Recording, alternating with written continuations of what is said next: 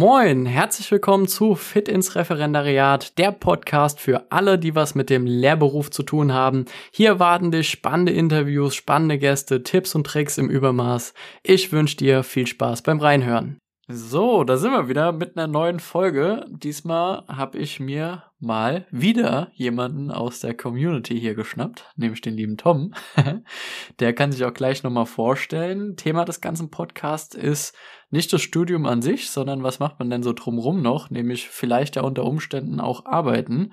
Und ja, da habe ich jetzt so über die letzte Zeit einfach erkannt, dass er auf jeden Fall jemand ist, der sich mit dem Thema viel beschäftigt und da auch viel macht, weil er halt eben Nebenjobs und so weiter und so fort hat.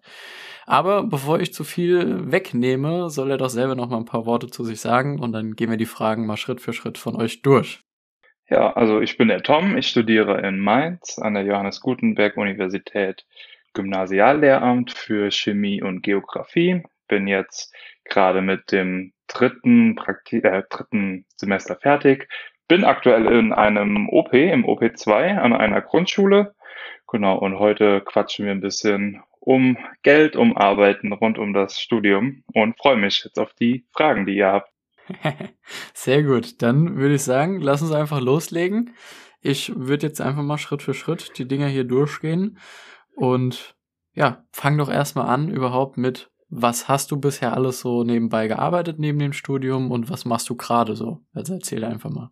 Ja, also eigentlich arbeite ich ja ziemlich viel. Ich habe damals als Schüler angefangen äh, mit Rasenmähen, halt diese klassischen äh, Jobs, bin dann auch in der Oberstufe in einem Hotel, habe dort angefangen, war da im Service und in der Bar, war da, bin da immer noch eigentlich. Gut, aktuell mit Corona ist das äh, leider nicht möglich, aber ich glaube, dazu hattest du auch später eine Frage. Ähm, ja, aber aktuell bin ich ähm, ja hauptberuflich, beziehungsweise mein Hauptnebenberuf ist meine Selbstständigkeit und das ist so mein Job aktuell. Ich bin, ja, ganz offiziell heißt es selbstständiger Handelsvertreter für Küchenmaschinen mit Kochfunktion.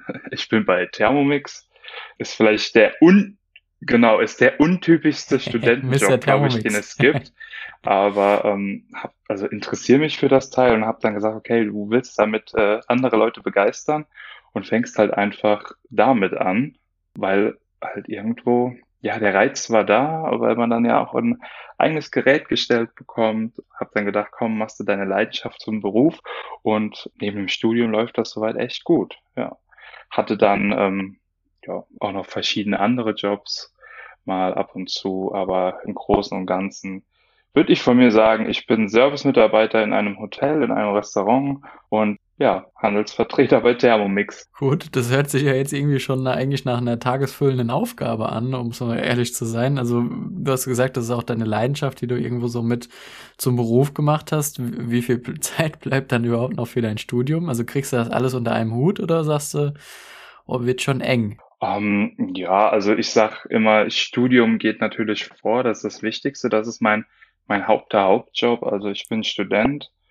und äh, ich strebe ja später das Lehramt an. Und da ist es halt natürlich ganz wichtig, dass das Studium immer die Priorität Nummer eins ist. Und ähm, mhm. ja, also wie viel arbeite ich in der Woche? Damals vor Corona im Minijob im Hotel waren es meistens so am Wochenende nur zwei Schichten und dann je nachdem, ob die jetzt mittags war, über die Mittagszeit oder abends halt, auch je nachdem, wie lange die Gäste dann gesessen haben, waren es dann so sechs bis zwölf Stunden, sag ich mal. Und das war halt ein Minijob. Und wenn man jetzt schon so ein bisschen fitter da ist, dann so zwölf Stunden mal vier Wochen, dann kommt man so auf seine, ja, ich sag mal Pi mal Daumen, seine 450 Euro, was halt der Minijob ist. Ja, und aber mhm. wie gesagt, ganz wichtig ist das Studium. Das ist immer das Haupte. Und man muss sich halt einfach die Zeit dafür nehmen, dass man sagt, okay, ich mache jetzt Studium oder ich sage jetzt heute mal ähm, Arbeiten ab oder so. Oder, oder wenn man es absagen kann oder sag hier jetzt für in zwei Wochen, da fängt, fangen die Klausuren an, da ist halt ein Zeitmanagement ganz, ganz wichtig, dass man sich da halt irgendwie nicht verzettelt. Ne? Hast du zum jetzigen Zeitpunkt, ich meine, du bist ja auch noch ähm, am Anfang deines Studiums so ein bisschen, hast du dir auch schon mal Vertretungslehrerjobs mit angeguckt oder sagst du, das kommt noch? Also steht noch auf deiner To-Do? Hast erstmal andere Sachen gemacht? Das kommt noch. Also es gibt ja diese PACE-Stellen, da gibt es auch so ein Online-Portal vom Land äh, Rheinland-Pfalz, aber auch von anderen Bundesländern, wo die äh, Schulen halt eintragen hier, wir suchen Vertretungslehrer und da steht dann halt auch bei den Anforderungen immer so dabei, okay, wir, wir verlangen, dass das ein Lehramtsstudent ist, wir verlangen manchmal auch nur ein Abitur, das sind dann meistens so betreuende ähm, Tätigkeiten, aber auch manche wollen dann schon tatsächlich den Bachelor of Education oder auch das, das erste Staatsexamen quasi halt nach dem Master, aber vorm Referendariat. Und ähm, ja, soweit bin ich dann noch gar nicht. Wie gesagt, ich beginne jetzt äh, im Sommersemester mit dem vierten Semester, mit meinem vierten Fachsemester überhaupt. Und ich sag mal, so langsam kann ich darüber nachdenken, okay, man hat schon ein bisschen was gelernt und jetzt kann ich so langsam vielleicht auch eine Vertretungsstelle mit, ich sag mal, ja, fünf bis sechs Stunden in der Woche machen. Ne? Okay. Gut.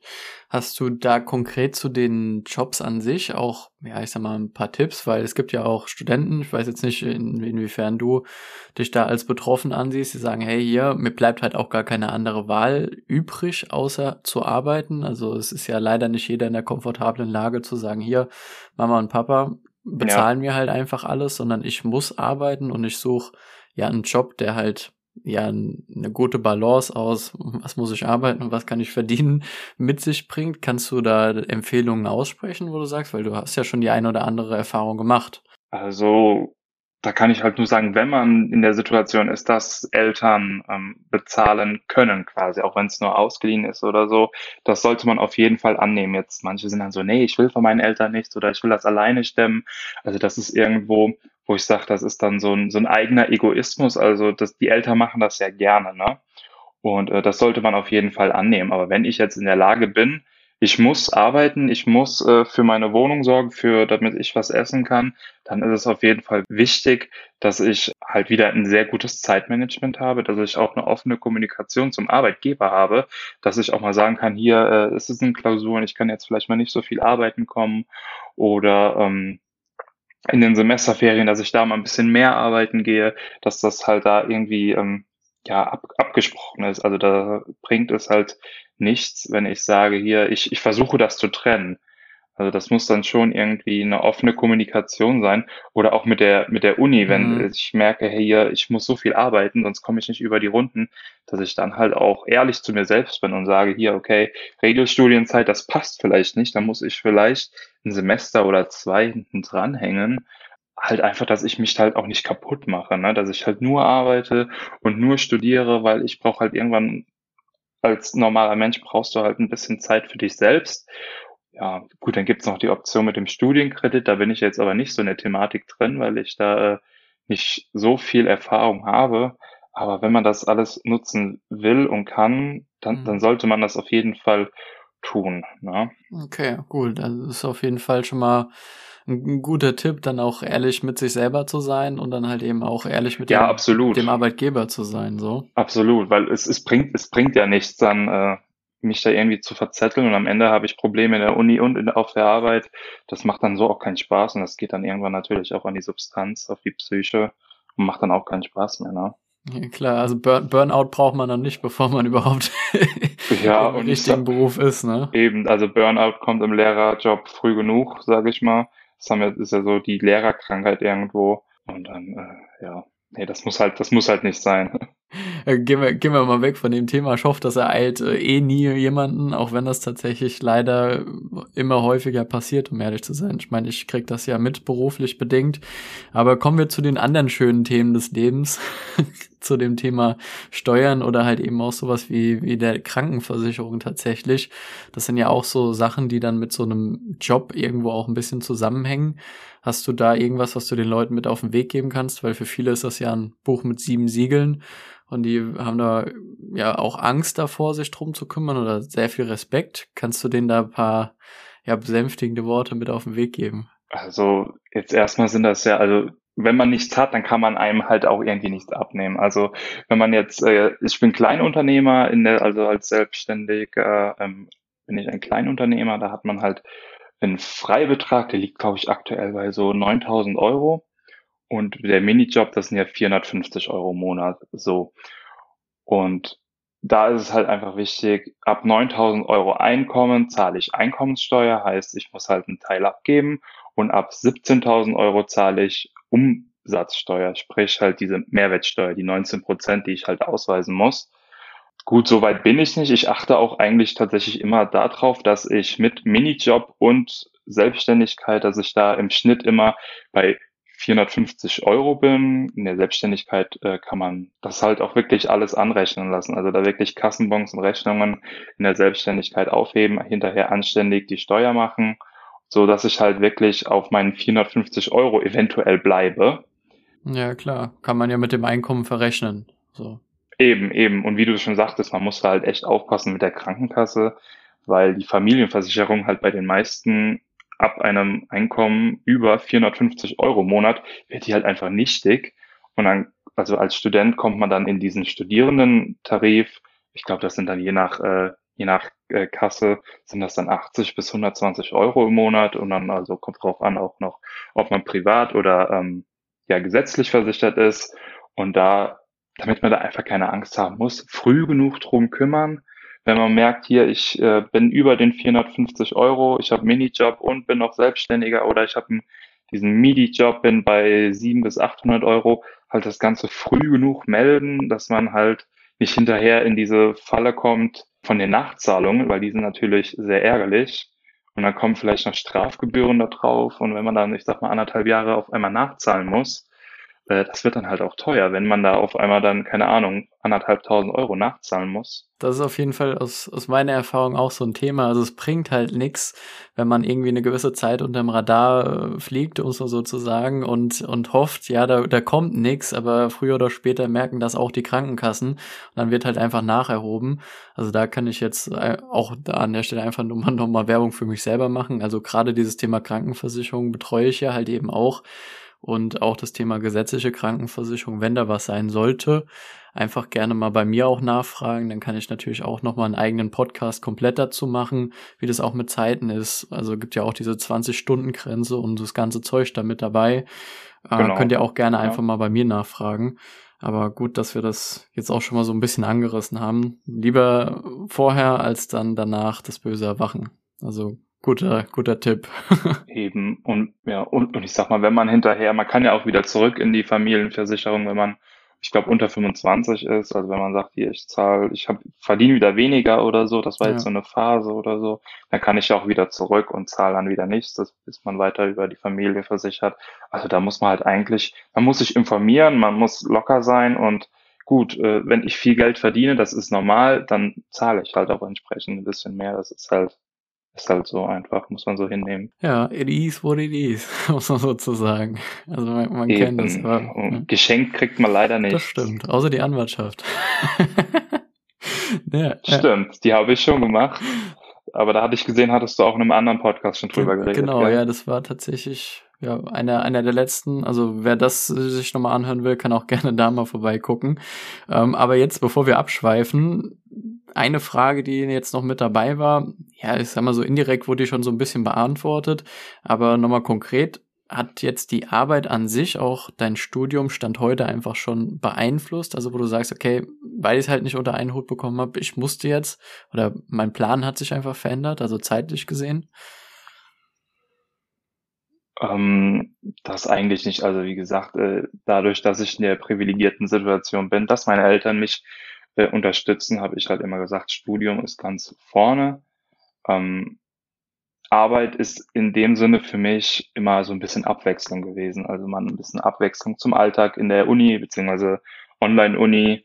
Und ähm, was ich halt sagen kann, wenn man selbstständiger ist, drüber reden. Man bekommt auf jeden Fall Empfehlungen durch die Kommilitonen. Also zeigt euren Job quasi. Also online, wenn ihr äh, keine Ahnung, wenn ihr Künstler seid, wenn ihr äh, Grafikdesigner seid oder sonst irgendwas. Also zeigt euren Job. Also dafür muss man sich äh, jetzt nicht irgendwie, weil man vielleicht ein ganz kleiner, ganz kleines Licht am Ende des Tunnels ist. Also da, so hat jeder mal irgendwo angefangen.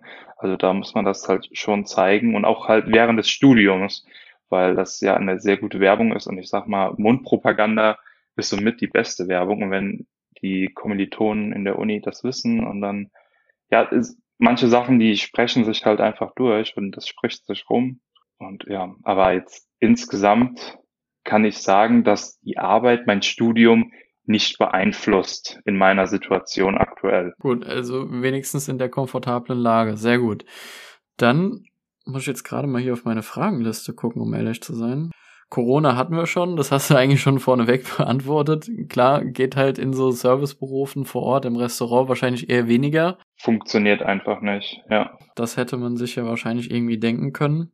So an sich bin ich eigentlich durch mit den Fragen, um ehrlich zu sein. Gibt's noch was von dir aus, was du loswerden möchtest?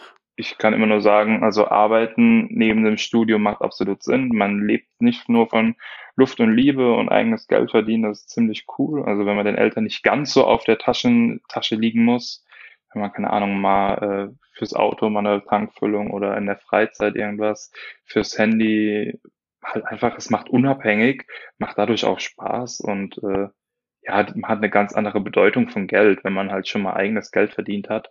Und äh, ja, es macht halt viel, viel mehr Spaß. Okay, also auf jeden Fall mal eine Empfehlung, sich mal so ein bisschen aus der Komfortzone rauszubegeben und zu sagen, hier komm, ich mache auch selber mal was. Ja, absolut, absolut. Also ja, und man sollte sich aber auch in seinem Job halt nicht ausnehmen lassen. Also klar, Geld verdienen ist gut, aber äh, wenn ich jetzt merke, hier der, der Job, der laugt mich aus, auch wenn eigenes Geld vielleicht geil ist, ähm, dann, dann, dann passt das vielleicht nicht. Wenn ich halt wirklich von der Arbeit komme und ich bin fix und alle und habe keine Energie mehr fürs Studium, das bringt halt irgendwo nichts. Ja. Ne?